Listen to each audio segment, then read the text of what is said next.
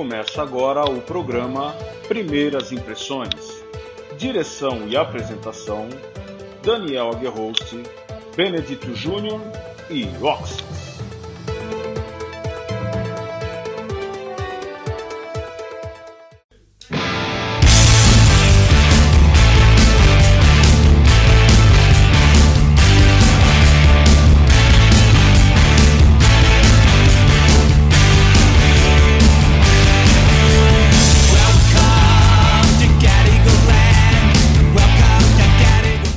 Saudações Metalheads ligados aqui na Dark Radio. Eu sou o Daniel Aguirre trazendo para vocês a sexta edição do programa Primeiras Impressões, nesta noite de quarta-feira, dia 18 de novembro de 2020. Toda quarta-feira, quatro discos analisados por mim, Daniel Aguirre, pelo Oxys e pelo Benedito Júnior. Começando por ele, Benedito Júnior. Boa noite, galera que está aí acompanhando ao Primeiras impressões, edição de número 6. E novo horário agora, né, Daniel? 20 horas e 30 minutos. Exatamente. 20 horas é. e 30 minutos, porque a gente sempre tem muita coisa para falar dos discos. É verdade. E aí, então, um abraço para os meus grandes irmãos aí, Daniel Aguerrost, Ossis. E vamos que vamos, porque esse programa hoje vai ser um desafio, hein? Vocês se prepararam? boa noite, boa noite, Aguerrost. Boa noite, meu querido União. É isso aí. É uma boa noite a todos que estiverem escutando. Um programa audacioso para nós aqui. Vamos com tudo. É isso aí, meus irmãos.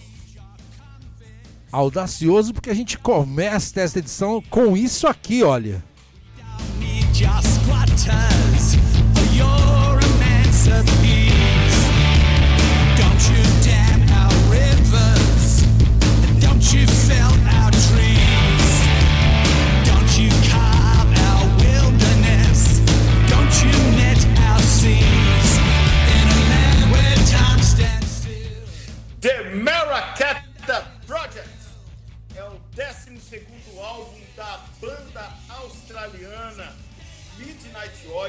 acabou de ser lançado agora em 30 de outubro de 2020 pela Sony Music. Uh, este que é, que é um, um álbum que atingiu o número 1 um nas paradas lá da Austrália desde Blue Sky Mine, um álbum bem de da, da década, do começo da década de, set, de 90 do, do nosso Midnight Oil.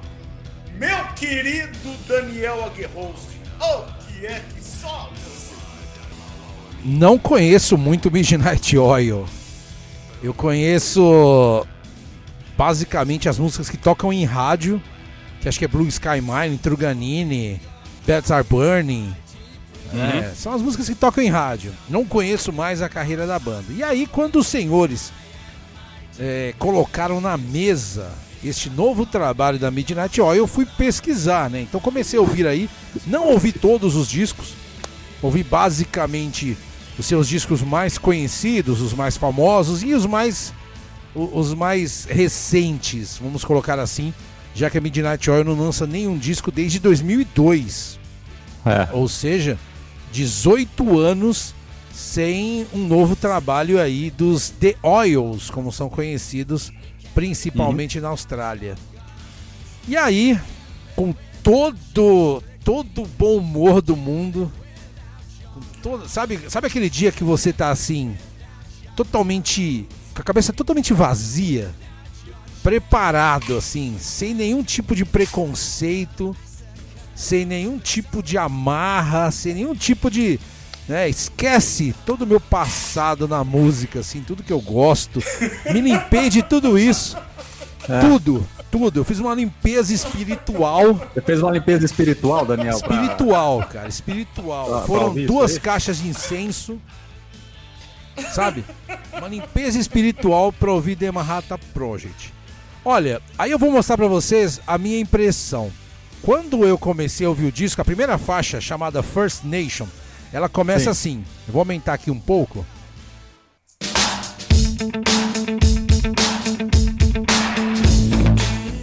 Aqui eu tava bem animado ainda.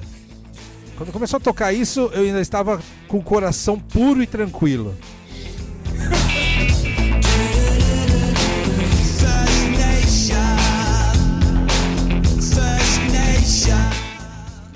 Começou, quando, eu, quando ele começou a cantar, eu falei, pô, é, lembra muito ali as músicas mais conhecidas e tal, né? Meus amigos, mas quando chegou aqui, olha. Hum. Já sei que faz. É, não. Ó, um refrão bacana, cativante, ó. Agora isso aqui, olha.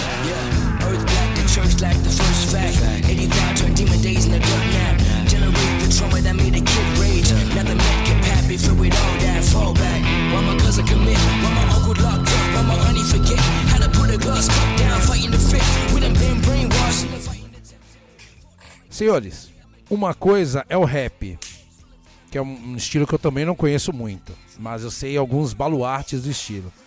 Outra coisa é banda pop querendo colocar um cara cantando rap. Não rola. Não rola, não. A partir daqui, toda aquela minha pureza espiritual acabou. Pouquíssima coisa do que veio pra frente desse disco me chamou a atenção. Eu acho que é um disco com letras muito legais, né? É um disco que tem uma atitude muito grande, uma conscientização política extrema, como pouco vista atualmente. Mas eu achei um disco genérico. Um disco que tem um Southern Rock de um lado, uma balada que não empolga do outro, um, uma música que parece B-52s. Então, eu acho Exatamente. um disco genérico. Infelizmente, está longe daquele brilho que faz com que eu não mude a rádio quando começa a tocar. Eu vi rádio uhum. é, FM hoje em dia é difícil, porque varia muito. Mas quando toca uma clássica da Midnight Oil, você ouve e fala, porra, nostálgico, volta ali no, no início dos 90, final dos 80, vou deixar rolar. Esse disco é um disco fraco, é um disco que não me agradou, é um disco genérico, é um disco totalmente esquecível. É, basicamente isso. Eu vou dizer uma coisa para você, viu, Daniel? É, quando a gente pega a, a, história do Midnight Oil, que é uma banda que começou lá em 1972 na Austrália, é, a gente imagina que vai vir coisas boas. Apesar que é uma banda que alcançou estrelato só nos anos 80 ali com Diesel and Dust, né? Exatamente. E aí, né, a Beds Are Burning, aquela coisa toda, né? Então, Midnight Oil é uma banda com ideais políticos e tem um ativismo muito forte. E isso está muito presente nessa, nesse trabalho Macarrata Project. Né? Tem uma música aí que se chama Uluru é, Statement né? From the Heart, Come On Down, né? É, é uma lei que tentaram, uma declaração de Uluru, né? Que é conhecida, né? Uma lei lá dos próprios aborígenes estão tentando aprovar junto com o governo australiano, o primeiro-ministro. Né? Para quem não sabe, a Austrália é uma, ela faz parte da comunidade britânica, né? Então, por isso que na Austrália tem primeiro-ministro, né? Então, é, aprovar uma lei lá para os indígenas, né? Então, o Midnight Oil é uma banda ativista, né? E eles defende inclusive o próprio vocalista, agora não, não peguei o nome dele depois, Ox, se você lembrar aí. É o, é o, é o Garrett. É o... Garrett, né? Ele foi Peter, eleito Peter deputado, Garrett, deputado federal, deputado, senador lá na, na Austrália um tempo lá e ajudou muito nessas questões políticas, né? É, só para você ver, o, o, a banda, quando ela iniciou as atividades em 82, ela tinha um som bem na linha do ACDC. Se, se você chegou lá no The Farm, que é antes, pré-Midnight Oil, você vai ver isso, né? Então, no Diesel Dust, lançado em 86, é que eles alcançaram o estrelato, né? E, inclusive, se, você, se vocês verem, Bad Arbani, ela está incluída no Hall da Fama do Rock and Roll dos Estados Unidos como uma das 500 músicas que deram forma ao rock and roll. E o Diesel Dust foi primeiro lugar nos 100 melhores discos australianos. E aí, no ano seguinte, para eles alcançar o mundo, foi muito fácil, né? Com Blue Sky Mine. Então, quase 20 anos para lançar um disco. Eu acho que eles chamaram um monte de gente para cantar, né? O disco tem só convidados, né? Tem CD aí, se você pegar aí a, é, é, as músicas, tirando essas duas primeiras que o Daniel pôs aí, que são mais empolgantes, né? O disco ele começa a decair muito, ele vai decaindo, decaindo, decaindo, e aí são músicas, é um disco que você, se você comprar, ele vai ficar ali na prateleira. Você vai ouvir ele de vez em quando e olha lá. né? E aí nós tivemos aí agora, né, o 7 de novembro, o Bonis Hillman, né, que é o baixista, que inclusive o Bonis Hillman entrou na banda no Diesel Dust. Morreu, né? O cara tocava bem, vai fazer é, menos um roqueiro. Esse ano os roqueiros parece que estão morrendo tudo, né? Sim. E é uma tristeza isso, até para a banda, né? Porque foi uma perda muito grande para eles. Mas é, como música nesse disco aí, ele é esquecível, mas a parte ativista da banda, eles acho que nunca tiveram tão presentes nesse disco aí, igual eles estão nessa parte ativista, né? Nesse ativismo, né? Que Midnight Oil sempre está levando aí essa bandeira, né? Para frente.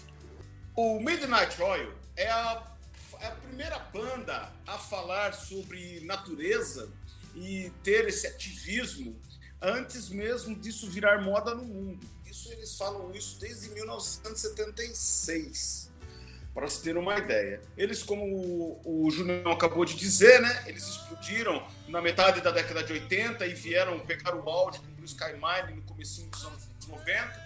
É, vieram para o Brasil e nesse momento é um momento que a MTV estava muito forte aqui no Brasil. Então a MTV ajudou a meio que propagar a história do Midnight Oil aqui no Brasil porque senão seria uma banda que não passaria pelo Brasil em hipótese alguma. Talvez nós nem ouvíssemos falar de Midnight Oil se não fosse recentemente.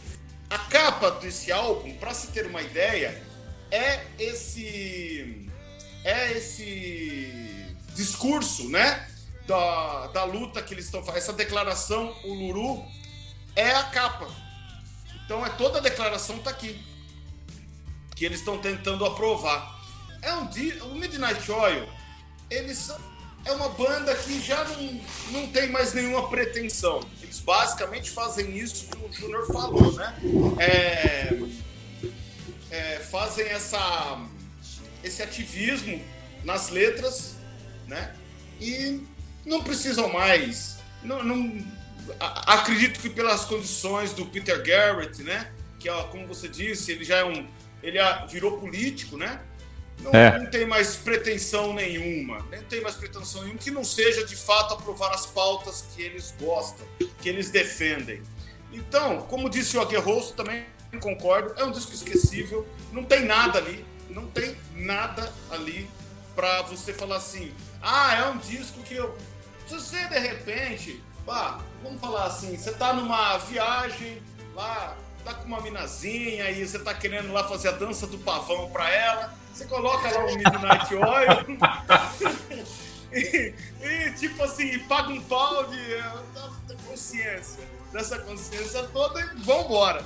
Mas do mais, é um disco que não empolga, é um disco que não, infelizmente, não, não rolou. Por uma banda tão velha, tá tudo certo, pode, eles podem fechar a tampa com esse. Não precisa mais. Eu vou colocar um pedacinho aqui de uma música que chama Terror Austrália. falei, nossa, essa música deve ser empolgante, né? Leio do engano.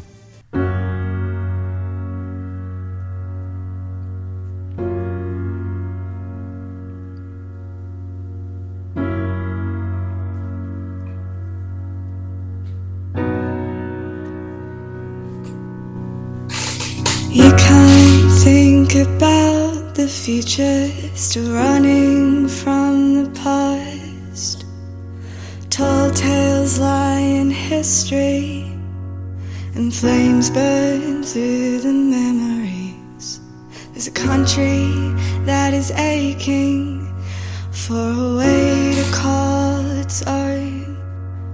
You can feel the mansions shaking as the first real seed is sown. Now you can't talk about the future if you're running from the past. It's a terror in Australia, jails and guns and failure. Can you see the ships are coming stately through the heads and I Agora vou colocar só um pedacinho de uma outra chamada Desert Man, Desert Woman.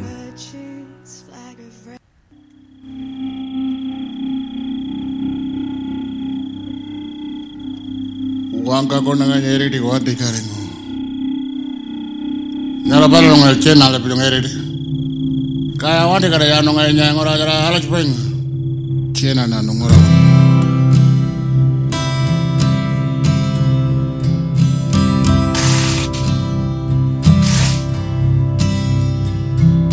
If you go as far as you can, you will find the desert man. Family bound in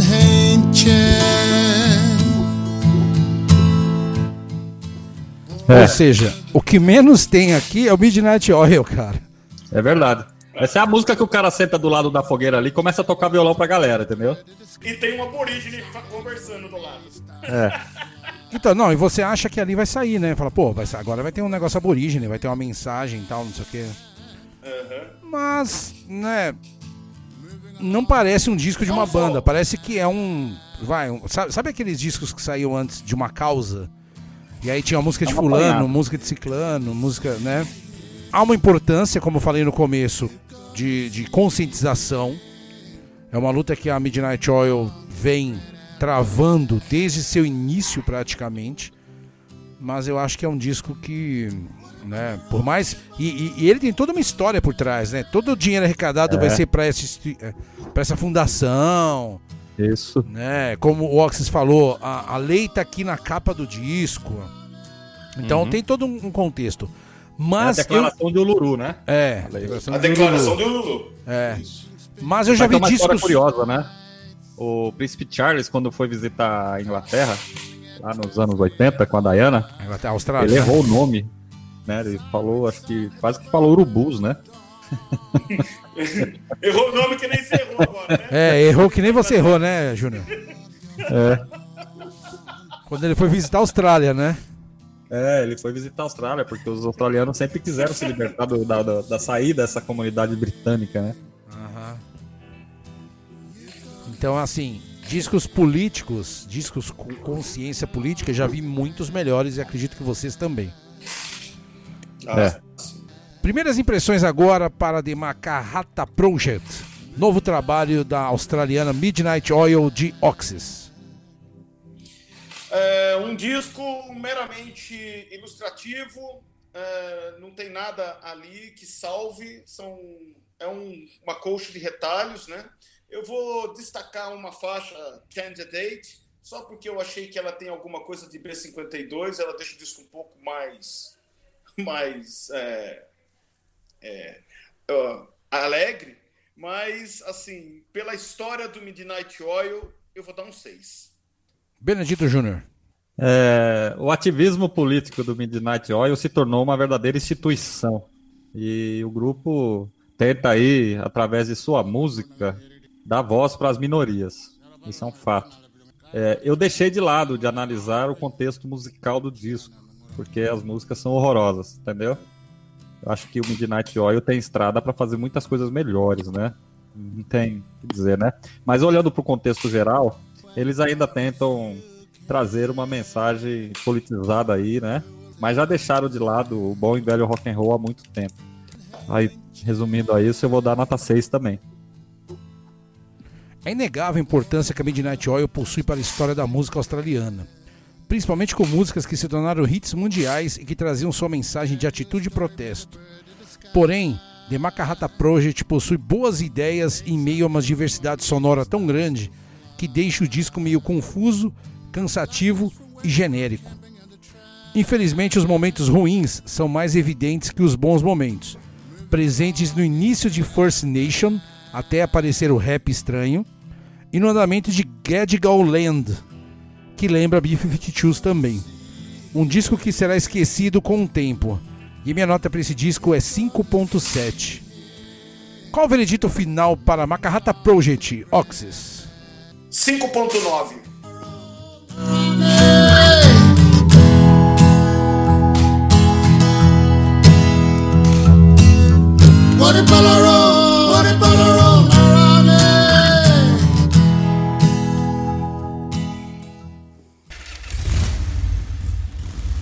Está à procura daquele material underground e não está encontrando? Não vacila, Bangers! Procure Anti-Poser Records A Antiposer Records é uma marca voltada para o heavy metal com a comercialização de LPs, CDs, camisetas e demais acessórios. Ela é também um selo distribuidor que realiza lançamentos de bandas que atendem a ideologia da loja. Se você procura material underground pelo preço justo, Antiposer Records. Acessem www.facebook.com barra Antiposer Records. Metal e atitude para sempre.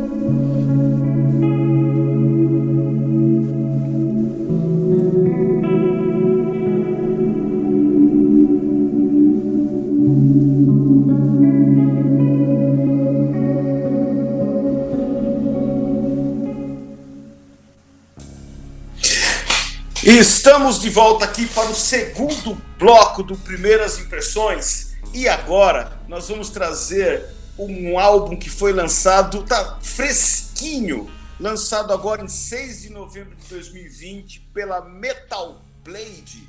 Eu estou falando de Long Day Good Night da americana Fates Warning.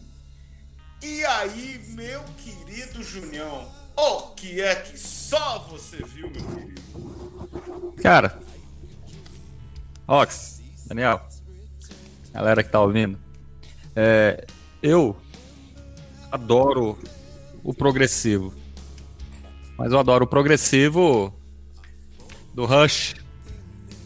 Eu gosto do progressivo do Yes, do Fox e outras bandas aí. Esse disco do Fates Warning não é um disco ruim. Muito pelo contrário, é um disco extremamente bem tocado por uma banda que começou lá no início dos anos 80 e que foi moldando o seu som para chegar até nesse álbum aí, que é o Long Day Good Night, né? Aliás, um título bem interessante, a capa também é bem interessante. Mas é um disco muito comprido, ele começa e parece que você tá ouvindo ele e ele não acaba, né? Por exemplo, tem músicas memoráveis, inclusive essa que o Daniel colocou aí. Parece o Pink Floyd. Se você pegar a introdução do Pink Floyd, você vai viajar nesse som aí. É um disco bom, mas eu como não gosto, não sou muito ligado nessa linha, tentei nessa linha de, de metal progressivo, né? Eu tentei me desligar um pouco é, desses conceitos de outras bandas de rock progressivo para tentar ouvir esse disco com que nem o Daniel disse lá no no, no, no bloco anterior, com o coração mais puro e leve possível. Mas não consegui. Sério mesmo, não consegui. É, o pessoal gosta muito, por exemplo, de Dream Theater e essas coisas, né? eu também não consigo escutar Dream Theater, entendeu? Eu escuto Marillion, escuto outras bandas que tem músicas extremamente longas, mas não consigo escutar o metal progressivo como ele teria que ser ouvido, né? E olha que tá que pariu desses caras, esses caras tocam demais, tocam demais. E aí é, você vê aí é, é nítida as influências que esses caras trazem porque o Fates Warning, ele não começou como uma banda de metal progressivo propriamente, né? Ele foi chegando a isso com o passar dos anos. Eu acho que esse é o 13 terceiro ou 14 quarto disco deles, não sei. 13 terceiro. 13 terceiro, né? Então, é uma banda que é outra banda que já fez de tudo, né? Não tem muito que provar mais nada para ninguém, né? Essa é a verdade. Bom, então, esse é a minha impressão. É, que eu tive aí desse disco. Posso destacar algumas músicas, por exemplo, a Destination Onward, que é muito foda. A The Way Home também é muito foda. E a penúltima música, The Longest, Shed the Longest Shadow of the Day. É a maior música do disco, tem 11 minutos e 30. Né? É um, uma epopeia a música, mas é muito legal também. Mas, pra mim, não, é um disco que eu, tipo assim, ah, legal, mas não, não faz minha cabeça. Olha, também não sou muito fã do prog, né? Principalmente essa linha do prog metal, né? Dream Theater e coisas do tipo. Mas a Fates Warning é uma velha conhecida aí de todo metalhead brasileiro, né? Lançou algumas alguns discos clássicos. Tem sua formação aí alguns caras também da velha, Principalmente o Joey Vera, né? Que tá tocando com os caras aí. Do Armored Saint, que tá, tá nessa formação agora da Merciful Fate, né?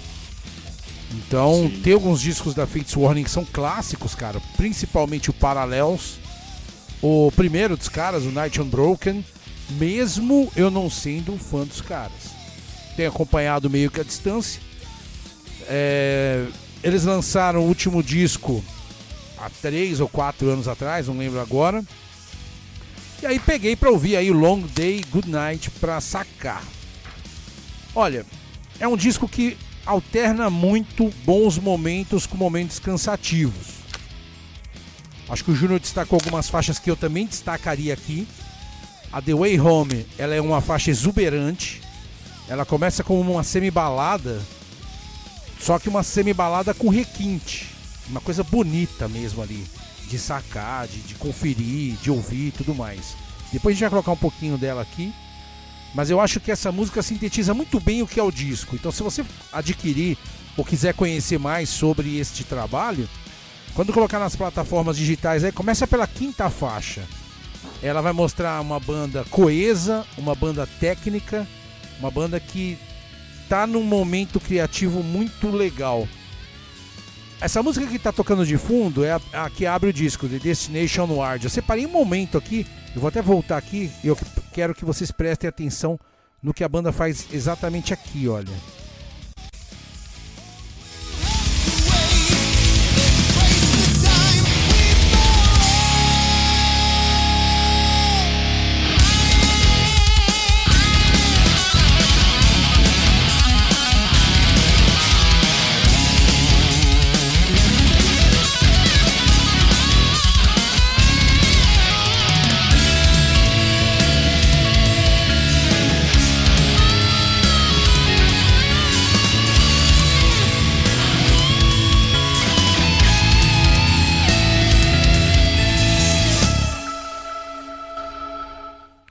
Então ouçam que é muito parecido com o que algumas bandas do metal extremo vêm fazendo, como a gente falou há um ou dois programas atrás dos americanos da WADA, né? Que em algum momento chega, o som deles chega a ser tão progressivo que parece muito, que bebe muito nessa fonte. Então é um é. disco para quem gosta de exímios músicos, né? Nesse pedacinho que eu coloquei aqui, vocês puderam é, perceber a técnica do Jim Matthews nas guitarras e a cozinha, cara. Joey Vera e o Bob Jaron, Be Jaron, Be Jaron, Jarson Beck, que tocou aí, que tocou aí batera naqueles discos da volta do Halford ao metal, né? Quando o Halford montou a banda Halford, O Bob era Sim. o batera daquela banda. Então, são dois caras que tocam pra caramba, fazendo a cozinha de um disco que é soberbo. É um disco que é ele exala é, técnica, exala feeling, exala requinte. Qual o problema disso tudo? É que é um disco que acaba sendo mais bem quisto por quem é músico. Né? O cara que toca guitarra, que gosta de, da guitarra, ele vai encontrar uma timbragem única nesse play, algumas coisas muito bem criadas. Quem é baterista, idem, baixista, idem, afastando um pouco do, do mero mortal, né? Daquele cara que quer ouvir um disco de metal e tal. Então, ele tem umas pinceladas de metal, ele tem muito, né? Uma enxurrada de, de técnica, de virtuose e tudo mais. E ele tem o Rei cantando muito, né? Tá cantando demais.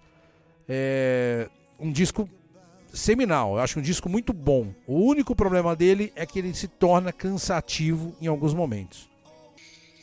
Bom, uh, como tanto a Gerhost quanto o Júnior definiram tudo o que eu queria dizer. Primeiro, um disco muito longo, chato, porque assim é, é muita, muito grande. Eu acho que dava para dividir em três discos aqui fácil. Entendeu? Dava três discos aqui. Falei que você ia falar isso? É, então, mas, como também o Aguerroso falou, se você é um músico profissional ou se você é um aspirante a músico, a técnica, esse é uma aula. Tem aula para tudo quanto é tipo de música aqui. Tem aulas, aulas de guitarra, aulas de bateria, aulas de baixo, aulas de vocal, aula de teclado. Então, o que você precisar tem nesse álbum. Mas eu penso o seguinte: música, música é muito mais do que técnica. Música é atitude. E o que falta nesse álbum é atitude. Não importa, não importa qual tipo, eu vou colocar essa palavra, vai. Não importa qual tipo de rock que você goste de escutar. Qualquer rock que tenha muita técnica, mas sem atitude, fica um álbum xoxo. Por mais que os caras sejam exímios músicos. E para mim é um álbum grandioso tecnicamente, mas xoxo musicalmente. Eu não sei se é, é, é, é justamente isso mesmo. É grandioso tecnicamente, mas xoxo musicalmente. É aquele álbum que você fala assim, tá, tá, mas e aí? E aí? E aí? Quando vai? Quando, quando que vem? Quando que vem a coisa? Quando que você vai ver a coisa crescer, o álbum crescer? E sem contar que, por exemplo, é mais do mesmo em cima de um monte de coisa que a gente já viu é mais um mesmo em cima de Marillion, é mais um mesmo em cima de Journey. O que tem de Journey aqui é fora de série. É, é mais do mesmo, é guitarras basicamente inspiradas em Ed Van Halen. É, então, é, Dream Theater nem se fala, né? Parece que os caras estavam é, quiseram disputar para saber quem que manda mais, Mark Portnoy ou o Bob Orsenbach. Então, é, é mais ou menos por aí. Porém, é o que eu digo. É um álbum tecnicamente perfeito. Não tem igual. Poucos álbuns. Só que muito longo, muito longo. Mas vamos lá, vai. Vale, vale. Se você curte esse tipo de, de, de rock, vou colocar aqui, você gosta desse rock, compra que você vai se deliciar com 72 minutos do, da pura técnica. Eu queria colocar um pedacinho aqui de uma faixa que o Júnior citou também, que foi uma das que me chamaram a atenção, que é The Longest Shadow of the Day. Deixa eu aumentar aqui um pouco.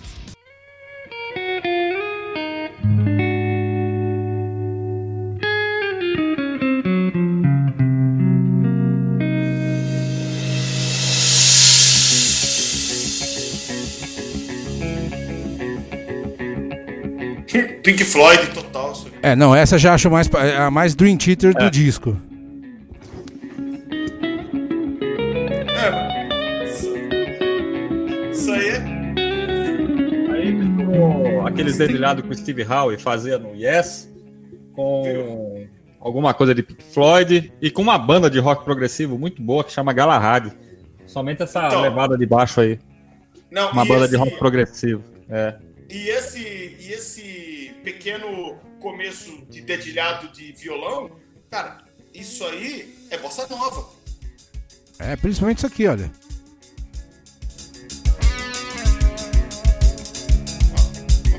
Samba.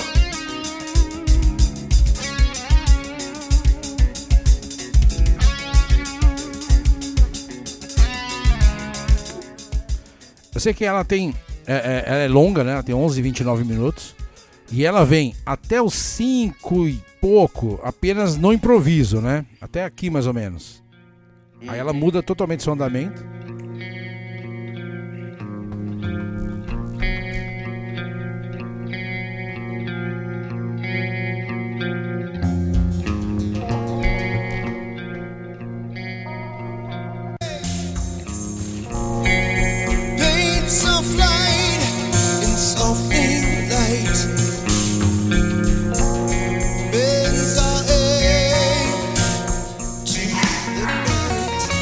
Combinar aqui, ó.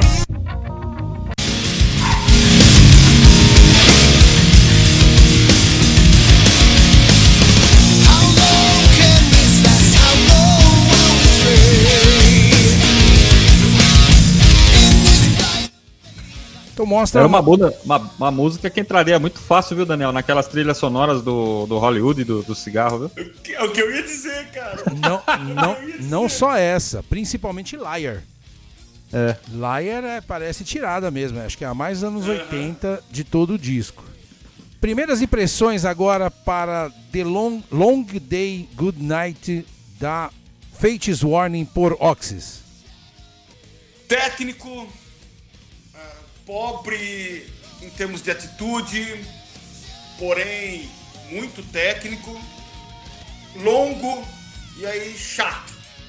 Eu vou dar um só pela, pela técnica dos caras e tudo, pela perfeição da música e tudo meio.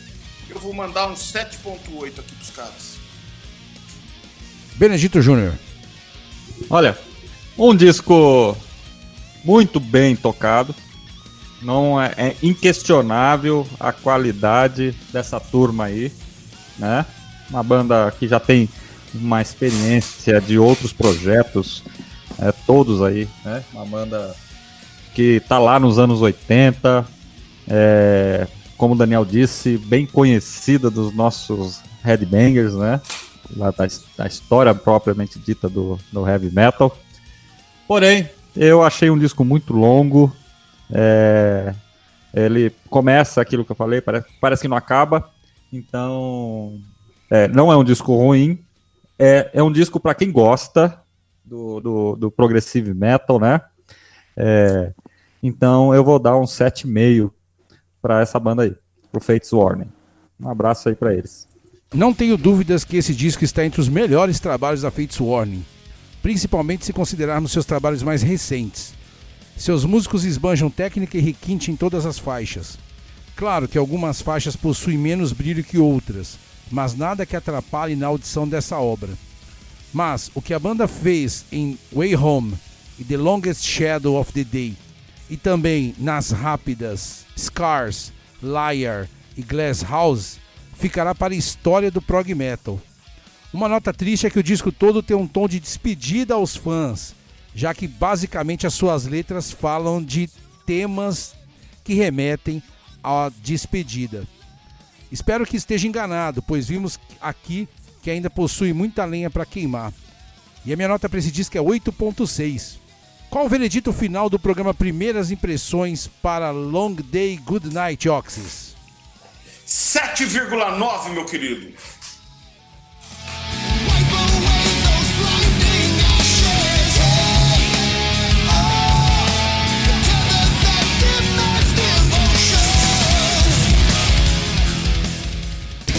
Hi, I'm Paul Speckman from Master. You're listening to Dark Radio, the home of heavy metal on the internet.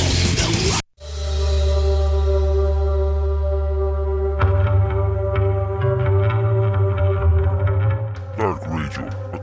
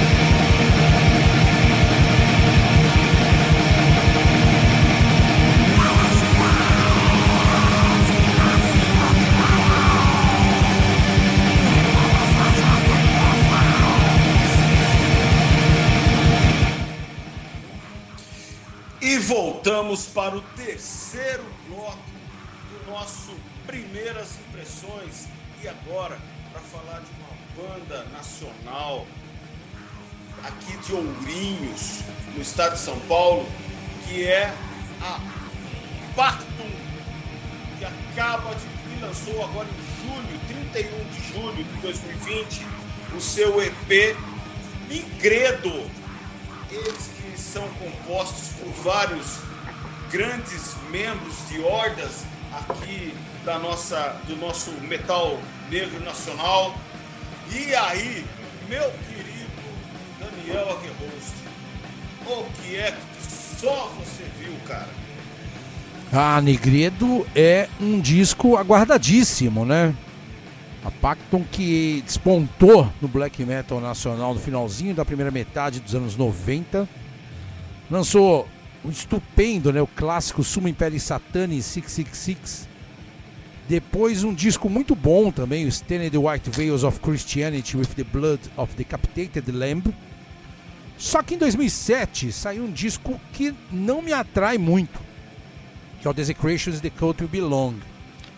De lá pra cá foram algumas aparições esporádicas da Pacto, né? principalmente naquele split com a Primordial Idol, que saiu há uns 4, 5 anos atrás. E finalmente temos aí Nigredo. Nigredo, para mim, ele serve como uma, um divisor de águas na carreira da banda.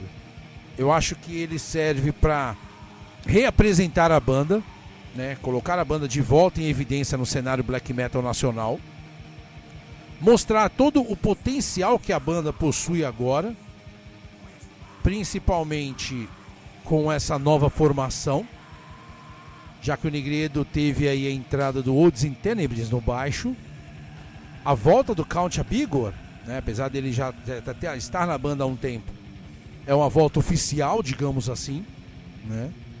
É uma sonoridade diferente. Nós percebemos aqui uma sonoridade muito mais encorpada, uma sonoridade muito mais extrema, não tão rápida quanto a gente está acostumado a ouvir da Pactum. E arrisco a dizer também que é a primeira vez que a Pactum lança um material com uma boa produção. Não que as produções anteriores sejam ruins, mas a produção aqui salta aos olhos. É um destaque. A produção desse disco é um destaque a gente consegue perceber toda a timbragem dos equipamentos. Eu acho que deixou a sonoridade da banda ainda mais grandiosa. Então são três faixas que apontam para o futuro da banda. Eu acho que é claro que a partir dessas três faixas a Pactum vai soar ainda maior, ainda mais grandiosa e que para deleite dos seus velhos fãs re relança, né? Traz aí uma das demos mais antológicas que o black metal nacional já produziu, que é a de Maior Lucifere Glorium, que traz pela primeira vez a sonoridade da Pactum com teclados. Então, por exemplo, quando a gente ouve essa primeira demo, essa demo, que é a segunda da, da Pactum, né?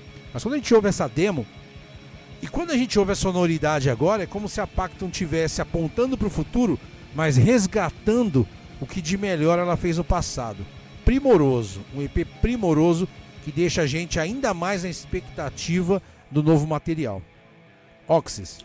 Eu também, eu fiquei muito feliz de escutar Pactum. E eu vou falar, eles assim, me pareceu que eles investiram bastante, na, principalmente nessas primeiras três, ah, nas, na primeira faixa, né? Porque a segunda é um cover e a Off the Eternal Charms, a primeira e na terceira faixa, me pareceu que eles apostaram nas guitarras heavy metal bem tradicional mesmo. Tem uma, uma pegada heavy metal e, cara, que vocal é esse, cara? Que vocal é esse do Xandão, cara? Do Count Edgar, cara. Ele tá primoroso, sensacional, fora do comum. Fora do comum. Eu vou falar uma coisa para vocês.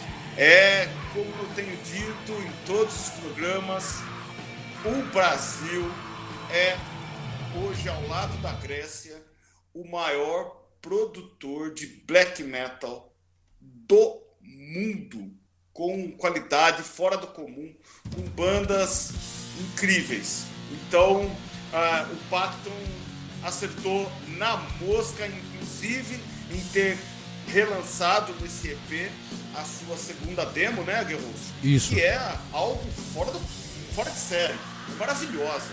É, fecharam a tampa do caixão de 2020, maravilhosa. E eu vou dando sequência às palavras de vocês.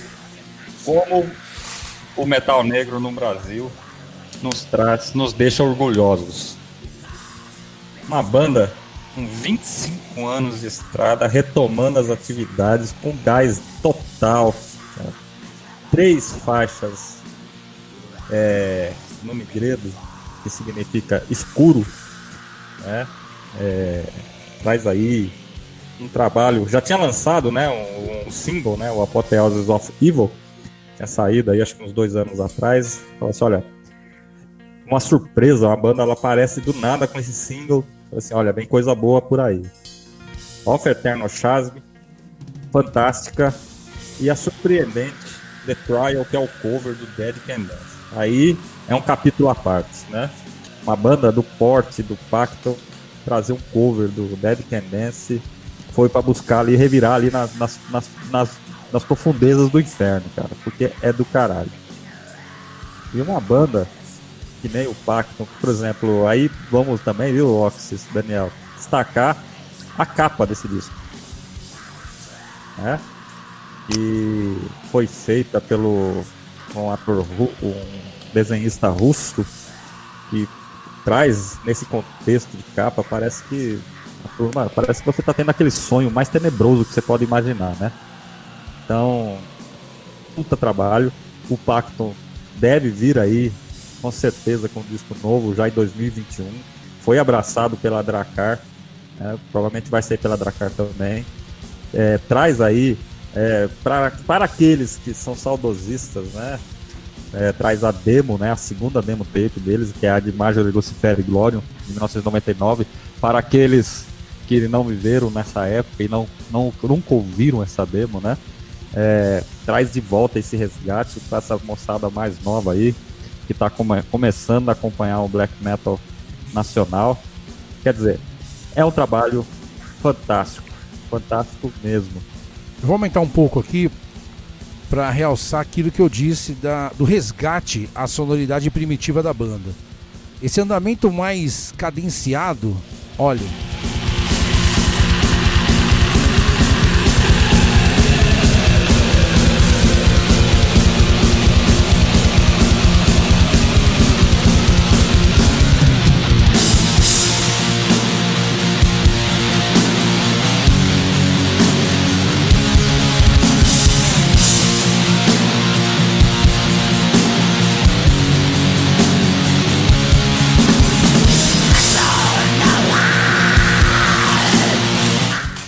difere, por exemplo, disso aqui, olha.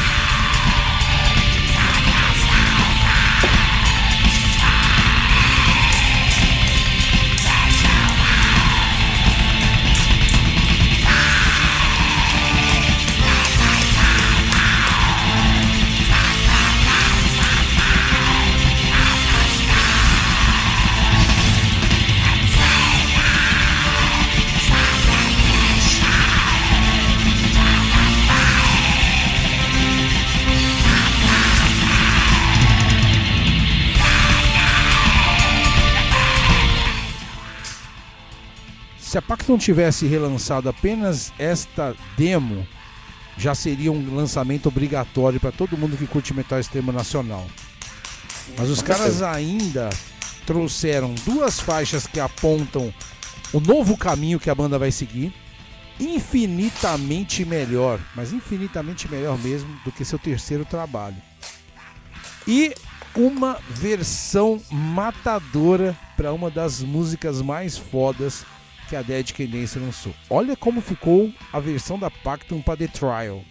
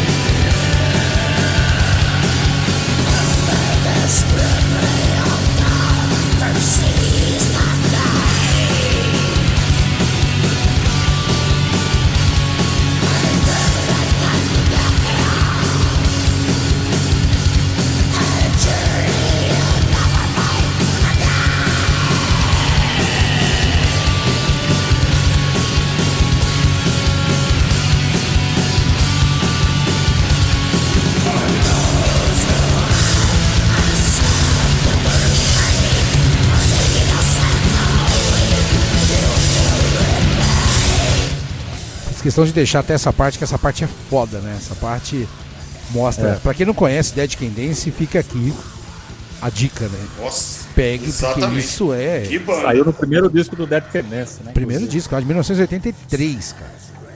É. Então, essa releitura ficou animal. Eu recomendo até que vocês ouçam The Trial com a Dead Can Dance e depois ouçam o que a Pactum conseguiu fazer.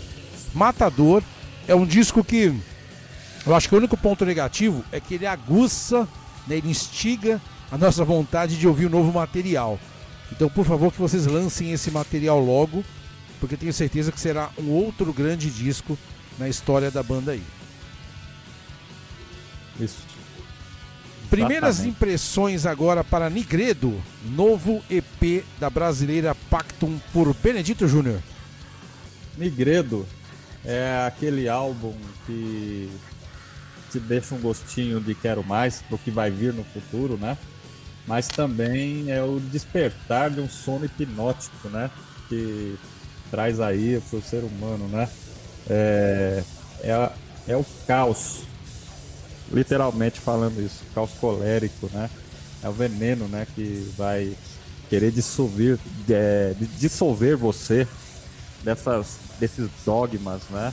E a banda tá trazendo isso de volta aí para o futuro aí, que a gente já tem de cara é, com três músicas, duas, apesar que é, uma é um cover do Dead Can Dance, né? Mas é o aprofundamento infernal aí para quem quiser prosseguir nessa jornada ao inferno, né? E as teorias da caosofia. E aí eu vou deixar uma frase da, de um livro que diz o seguinte: mais do que ver para crer, crer para fazer acontecer, do Ismont Migredo, que faz o prefácio do livro do Liber Azerati, né? E foi não foi lançado no Brasil, mas faz parte aí e faz parte do contexto musical do Pacton e que essa horda tem nesse retorno uma nova jornada e uma nova guerra pela frente para combater aí. Parabéns. Pacto Nigredo é muito foda. A minha nota é 9,5. Bom, uh, eu eu vou deixar aqui a minha o meu máximo respeito a esses caras que assim eles é, eu tenho eu tenho total admiração pelos seus membros. Acho que eles realmente fazem, respeitam o metal negro nacional, fazem, têm atitude, têm grandeza e isso faz da Pacto uma banda grande e desde, desde já eu, eu felicito a eles pela essa volta grandiosa que seja longa e próspera, vou dizer assim. E a minha nota para esse álbum também é 9,5. Nigredo é o divisor de águas da história da Pactum. A reedição de sua clássica demo demonstra muito bem isso. O passado da Pactum está devidamente selado em um digno registro. E as três faixas inéditas apontam a banda para um caminho ainda mais sólido, coeso e com novas vertentes que deixam a sonoridade da banda ainda mais interessante. A cover, ou melhor, a releitura para The Trial, porque isso não é uma cover, foi uma decisão acertada, mostrando que a banda ainda tem muito a oferecer. Simplesmente obrigatório que venha logo o próximo disco. E a minha nota para esse disco é 9. Qual o veredito final para Nigredo, novo EP da banda brasileira Pactum? 9.3, meu irmão.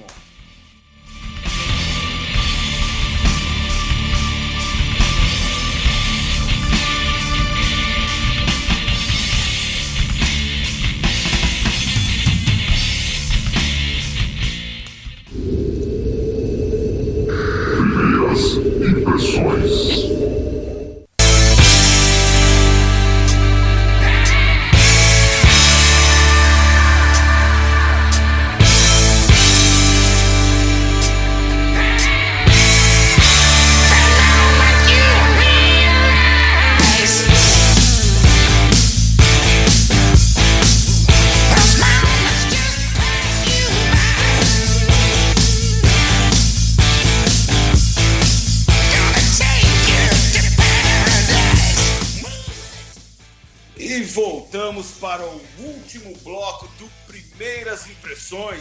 E agora, e agora nós estamos trazendo, meu amigo, fresquinho para você, o 17 álbum dessa magnífica banda que saiu agora em 13 de novembro de 2020. Tá aí, ó, acabou de sair Power Up da australiana ACDC.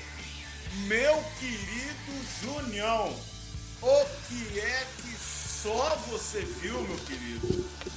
Cara, vamos falar assim, esse CDC, né? Eu lembro lá nos meus tempos de juventude, que não faz muito tempo assim, né? A gente ficava perguntando o que é esse CDC, né? Corrente contínua ou corrente descontínua, né? Corrente alternada ou corrente. Não, alternada. Alternado e Corrente contínua. contínua e corrente alternada. australiana, quase 50 anos aí. É, corrente contínua e corrente descontínua, né? Não, é corrente contínua e corrente alternada. Alternada. Alternada, isso. A, a eterna briga entre o. As guerras das correntes. Bom, isso é outra coisa. Aí, uma banda que chega a 17 discos, full. Igual chegou com esse Power Up, eu acho que foi pra salvar o ano da pandemia. Ah, É minha opinião, tá? A banda que teve aí um vocalista que ficou surdo, que teve que usar agora um aparelho auditivo de última geração. Que quando. Tem uma curiosidade, que quando eles lançaram aí a, a primeira primeiro single, né? O Angus Young, na hora que ele juntou a galera ali naquela arena, né? Que eles foram tocar, fazer gravar o videoclipe. Eles passaram o som antes, tocaram, por exemplo, Back in Black, né? E o, o Angus Young perguntou pro Brian Johnson: tem certeza? Né? Ele falou assim: pode mandar pau. Né? Então, implantou aí. Inclusive, não é só nele que implantou o aparelho auditivo, o baterista também precisou também dessa tecnologia aí, porque também tá indo pro mesmo caminho, né? Uma banda que o mais novo deve ter 64 anos. E o Brian Johnson, vocalista com 73 ou 74 anos, acho que se não for, tá quase. é, cantando do jeito que tá cantando, inacreditável, né? E aí o ACDC teve um problema muito sério, que foi a morte do Malcolm Young. E aí todo mundo né, questionou se a banda voltaria ou não a, a tocar, né? E aí tá explicado aí, voltaram a tocar. Esses, esses caras aí, é, eles vieram pra, com esse Power Up que tá pegando fogo, né? É, basicamente salvou o ano de 2020, né? Um puta de um trabalho. detalhe, não traz nada de novo. É, é, é ACDC, é um disco do ACDC tocado pelo ACDC, não, traz, não tem nada de novo, né? Se você pegar aí músicas, por exemplo, a Demon, se não me engano, Demon Fire, né? Se você pegar Rola Lata Rose, é a mesma coisa, né? Quase a mesma coisa. Então, de no, novidade, não tem nada. Mas eu vou dizer uma coisa para você. Um disco que traz aí 12 sons, é, basicamente, com 40 minutos, é um disco que você escuta num tiro. Entendeu? Não sei se vocês vão concordar isso comigo. E quando você pensa, o disco já acabou, né? Já acabou. E aí você tem que ouvir de novo, e ouvir de novo, e ouvir de novo, e ouvir de novo, e ouvir de novo. E o disco simplesmente fantástico. Ainda bem que eles chutaram o Exo Rose pra fora da banda, porque daí aí, finalmente aí era o fim, né? Era o fim. Ele tava quebrando um galho só, né? É, é, mas foi a coisa mais bizarra que teve, né? Foi colocar. Era mais fácil chamar um cara. Um, tem muito cantor brasileiro aqui que canta muito melhor que o Exo Rose, né? E aí o, o ACDC veio aí com a formação quase, quase a mesma formação lá do Back in Black, com Phil Hood tocando bateria de novo. Era outro problema, né? Era outro problema que tinha, porque o Hood tinha aí uns processos judiciais, estava preso por tentativa de homicídio. Umas treta meio pesada, né? E veio aí com o sobrinho, né? Deles, é, tocando também, né? É, no lugar do Malco Young para poder suprir. É um cara que já tinha tocado com esse DC em outras épocas também, numa época que principalmente que o Malcolm Young estava em tratamento contra o alcoolismo, né? Então, Power Up aí é uma boa pedida para esse fim de ano. Infelizmente o Oxys, eu vou deixar o Oxys falar uma notícia que saiu, né? É, com relação a esse disco aí, que para nós não é legal. Exatamente. Pois é, Julião. Infelizmente a Sony não vai lançar Power Up no Brasil. Ah, eles lançaram nos Estados Unidos e Europa, ah, na América do Norte e Europa, né? Uma edição de luxo, aonde você abre a, a, abre o estojo dessa Deluxe Edition e o Power Up, a, a, a, capa começa a brilhar como se realmente estivesse entrando em um curto-circuito. É lindo, é maravilhoso. Tem Cara, o, que foda, né, tem, né, velho? Lindo. Tem o um videozinho lá na internet para quem quiser ver lá. Procure lá a edição de luxo do Power Up. Vai ficar encantado. É linda, linda, linda. Me parece que tá por volta de 120 dólares. Ahá! Brinca, brinca num sonho desse. Brinca é muito foda. Desse. 120 dólares. Então, e. Mas assim, vamos falar agora de ACDC. Uma vez eu vou usar, eu vou usar até uma conversa que nós já tivemos, inclusive é, aqui no grupo nosso, meio que a parte do programa, mas eu acho que eu posso abrir. É, que com relação a esse DC. Quando eu escutei a primeira vez o primeiro, o primeiro single, né, que foi Shot in the Dark, que foi o primeiro single deles, eu falei, ah, nada novo, o ACDC, sendo ACDC, como disse o Julião, não sei se era uma banda que de repente já podia ter ficado de boa. Eu falei dessa forma. Acho que esse já podia parar, porque ah, não tem mais nada a acrescentar. Bom, aí eu mordo minha língua. Porque, de fato, o Power Up não tem nada novo. Como disse o Junião, é ACDC. Mas o que, que esses caras têm para acrescentar? Eles têm para acrescentar a vitalidade da banda. Porque veja bem, são todos senhores muito bem resolvidos na vida, que não precisam de fato provar nada para ninguém, fazem música apenas para se divertir e conseguem fazer um lançamento desse. Power Up não é nada, não, não é nunca, nunca, não vai ser nunca um Back in Black, é óbvio, mas uh, é um álbum é, para se para se curtir. É um álbum para você poder colocar e como disse o Julião, quando você vê o álbum já foi, e você quer escutar de novo, e quer escutar de novo, e quer escutar de novo. E se eles vierem pro Brasil, eu vou e ver eles, foda-se, porque o ACDC, cara, é uma banda que, olha, merece todo o nosso respeito. É o puro rock and roll, como poucos fazem, ou talvez ninguém nunca tenha feito. Eu sempre fico muito contente quando vejo uma banda veterana lançando material novo. Eu acho bacana, eu acho legal. Acho que mostra que uh, o futuro né, do, do rock and roll, do heavy metal, está garantido por mais um tempo ainda. Porque quando essas bandas acabarem, a gente vai ficar meio que órfão das grandes bandas, né? Principalmente das grandes bandas. Power Up tem toda uma história por trás. É um disco inteiramente dedicado a Malcolm Young. A banda passou por problemas que, olha, até o mais cético duvidaria, acreditaria, até o mais apaixonado, vai, duvidaria uhum. que a banda lançaria um novo material. Uhum. É, começou a pipocar aqui e ali, com uma notícia aqui e ali, até que saiu o single recentemente. E aí a banda solta Power Up, que o próprio nome já diz que é uma injeção de ânimo que a banda precisa, uma energia que a banda precisava para poder ou encerrar bem a sua, a, a sua vasta discografia ou ser o gás necessário para que eles continuem por mais um tempo aí. ACDC nunca foi uma banda também que eu goste muito. É, conheço, não conheço tanto, apesar de ter quase todos os CDs aqui, não é uma banda que ouço constantemente. Mas, sem sombra de dúvidas, Power Up é melhor do que os dois últimos trabalhos. Isso é fato. Uhum. É verdade. Isso é fato. É um disco bem melhor, um disco mais homogêneo, um disco mais conciso até, né? O que eu acho que carece um pouco esse disco é de um hit.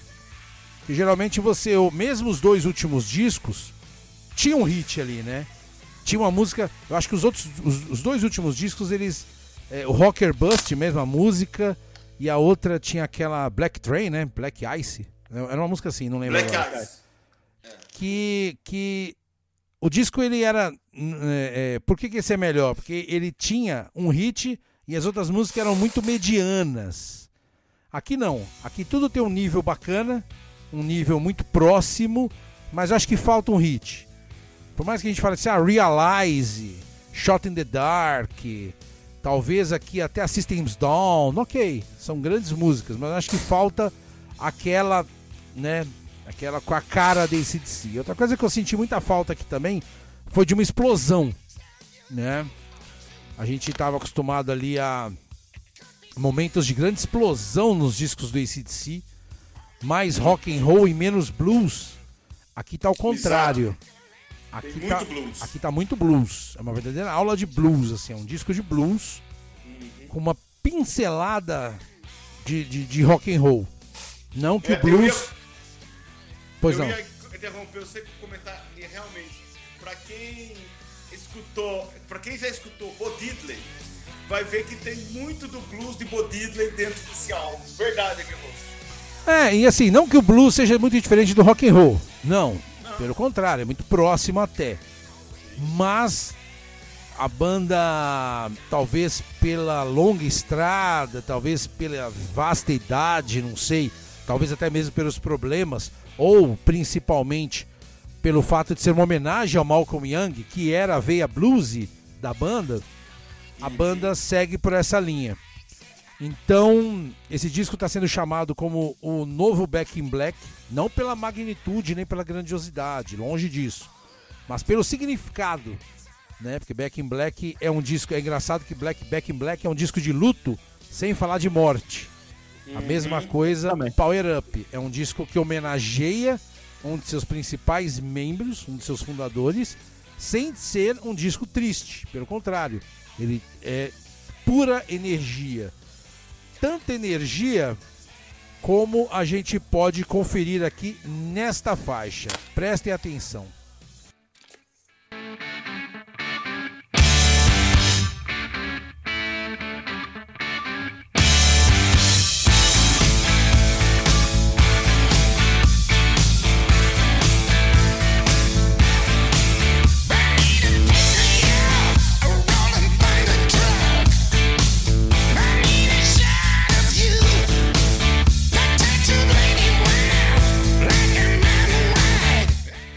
Baixo do Cliff Williams, mano.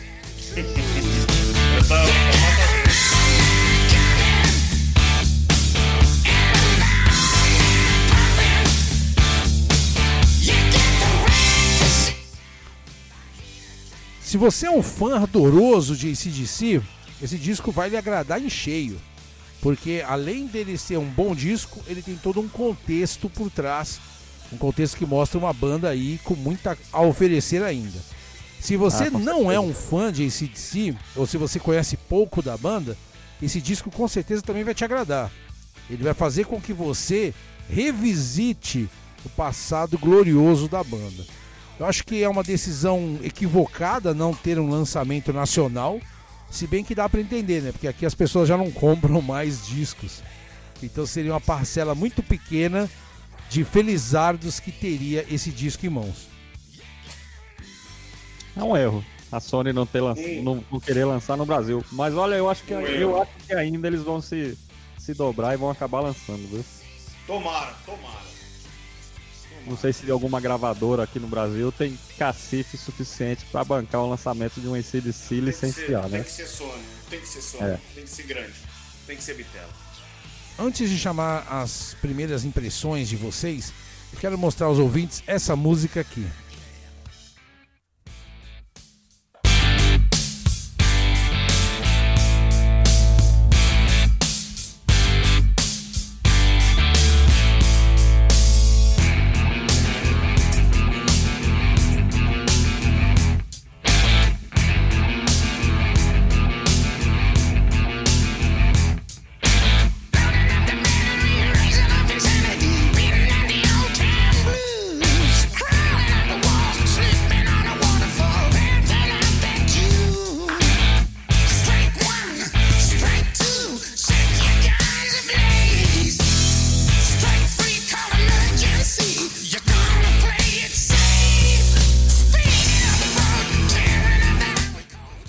Coloquei essa música aqui por dois motivos. Primeiro, que antes eu toquei Shot in the Dark, que eu acho que é a música que mais vai pegar desse disco. Mas esta aqui é a música que encerra o álbum, chamada Cold Red. Pra Cold mim é a melhor música do disco. Eu acho que aqui a banda extrapola tudo que ela já fez até hoje. né? Ela, é bem, ela, ela se reinventa aqui. Ela mostra que ela consegue apresentar mais do que aquilo que a gente está acostumado. E o segundo, Exatamente. Muito bem disse o Júnior que o Brian Johnson passou por um problema sério, né? De, de audição. Sério, É. a ponto dele Acho não surdo, né? acreditar. Como? Quase surdo. Sim, Quase surdo. sim, a ponto, de, a ponto dele, de- dele duvi- ele mesmo duvidar que um dia pudesse cantar novamente. Sim. E ele faz uma coisa aqui que pouco vi recentemente, ou, ou pouco tenho visto, né? Pouco tenho ouvido, que é, eu esqueci o nome desse fenômeno, que é você colocar muitas palavras numa frase. Então depois ouçam de novo essa música. Ele, ele vocifera várias palavras totalmente audíveis num, num ritmo muito rápido. Que é ele brincando com a própria audição. Que ele fala assim que é muito fácil quando você está perdendo a audição, você começa a falar pausadamente para você ir ouvindo, né? Para você ir treinando sua audição ali. O que, que ele quis fazer? Ele fez uma letra com muitas palavras em cada verso para que ele pudesse vociferar aquilo e tentar ouvir o que ele estava cantando. Então mostra que é uma banda que vai além da música, uma banda não à toa, né? Tá aí há 50 anos, uma das grandes bandas do rock and roll mundial. A gente falar que tá beirando aos 74 anos, né? Exatamente, 74 anos Cara. fazendo isso. Se eu estiver andando é com um 74 anos, já é uma, uma- já é para comemorar. Já dá pra comemorar. É um garoto, 74 anos com. com é um garoto. É um garoto. Primeiras impressões agora para Power Up da veterana ACDC por Oxys. Eu, eu quero aqui dizer que eu fiquei muito feliz em escutar Power Up do ACDC. Apesar de tudo que eu disse, ser uma banda que não acrescenta mais nada, principalmente é, porque eles já não, não se preocupam mais com isso, porque o, o Power Up é apenas mais uma fórmula que veio de Reis Dorzete pra cá Então são é, derivações do mesmo riff ou de, de músicas que já, existi, já existem na carreira de CDC. Mas a vitalidade e pós todos os problemas que o ACDC passou, como surdez, morte, é, é, problemas com a justiça, Axel Rose, todos esses problemas foram superados. E eles aqui lançam um álbum aonde o blues, como disse o Guerroso, o blues está na veia, tem muito blues aqui, é, muita passagem de blues interessante, gostoso. É um álbum ligeiro, vamos falar assim, é um álbum rápido, é um álbum é, que se você tá, tá na adrenalina, pode colocar o Power Up, você vai se divertir bastante. Eu destaco aqui Man, No Man's Land, pra mim é um destaque também nesse álbum. Né? Eu acho que é uma puta música fera, maravilhosa. E a minha nota para esse álbum é 8.2.